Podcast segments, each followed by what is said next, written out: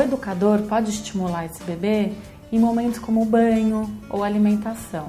Então, quando o bebê está na banheira e o professor está ensaboando o pé desse bebê, ele pode nomear isso e falar: Olha, estou ensaboando o seu pé, tem tanta espuma aqui na banheira, olha quanta água, a água tá quentinha, tá gostosa. Então, ele já vai se comunicando com esse bebê no momento do banho, já é uma interação.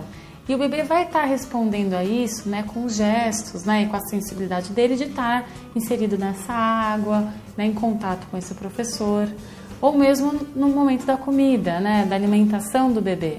Então, o professor pode contar o que tem, né, no prato, né, o que, que o bebê está comendo, e assim ele vai travando, né, é, diálogos com, com o bebê. O professor ele vai estimular a criança a se expressar, né, e desenvolver essa linguagem verbal sempre que ele colocar a criança no lugar desse sujeito que deseja coisas, que pode pedir coisas, que pode compartilhar né, opiniões. Então, uma forma muito boa de estimular a criança é, por exemplo, sugerir que ela escolha alguma coisa ou perguntar a ela o que ela fez em casa, o que ela fez no final de semana.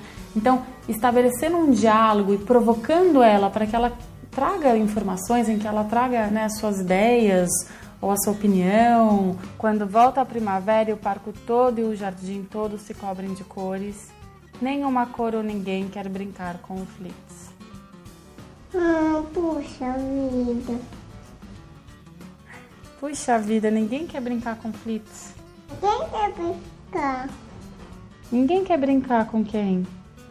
Com o Fábio com pobre Fritz. Ninguém quer brincar com pobre Fritz, né? A perspectiva do professor é sempre tratar essa criança como alguém que pode dialogar com ele, então fazer perguntas que estimulem a criança. Um exemplo: o professor percebeu que a criança levou um brinquedo novo para a escola, então pergunta a ela: Nossa, que legal esse brinquedo, você já brincou com ele em casa? Quem te deu esse brinquedo? Você gosta dele? Enfim, a partir de um objeto de desejo da criança, um objeto apreciado por ela, ele procura ali assuntos que possam despertar a criança a falar, a se comunicar né, e contar mais sobre ele. Essa daqui é quem? É um vovó. Uma vovó. Quem mais tem? É uma outra dica, né? É que o professor tenha sempre livros de poemas, que tenha né, canções, então que as crianças frequentemente escutem músicas, porque esses textos são ricos em, em, rimas, em repetições e rapidamente as crianças memorizam e passam né, a repetir, a cantar ou a recitar eventualmente em outros momentos da vida é, na escola. Né? A barata diz que tem.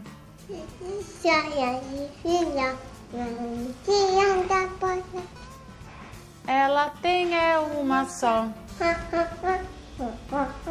Ela tem O professor ele não deve se restringir a esse universo de palavras que os bebês falam nesse comecinho de vida, né? Ele inclusive tem o compromisso de trazer novas palavras, né, com o propósito de ampliar o repertório das crianças. Então, nesse sentido, as canções, os poemas colaboram muito, porque é, é, é, esses textos se, se expressam com palavras bonitas, com palavras que muitas vezes as crianças não conhecem.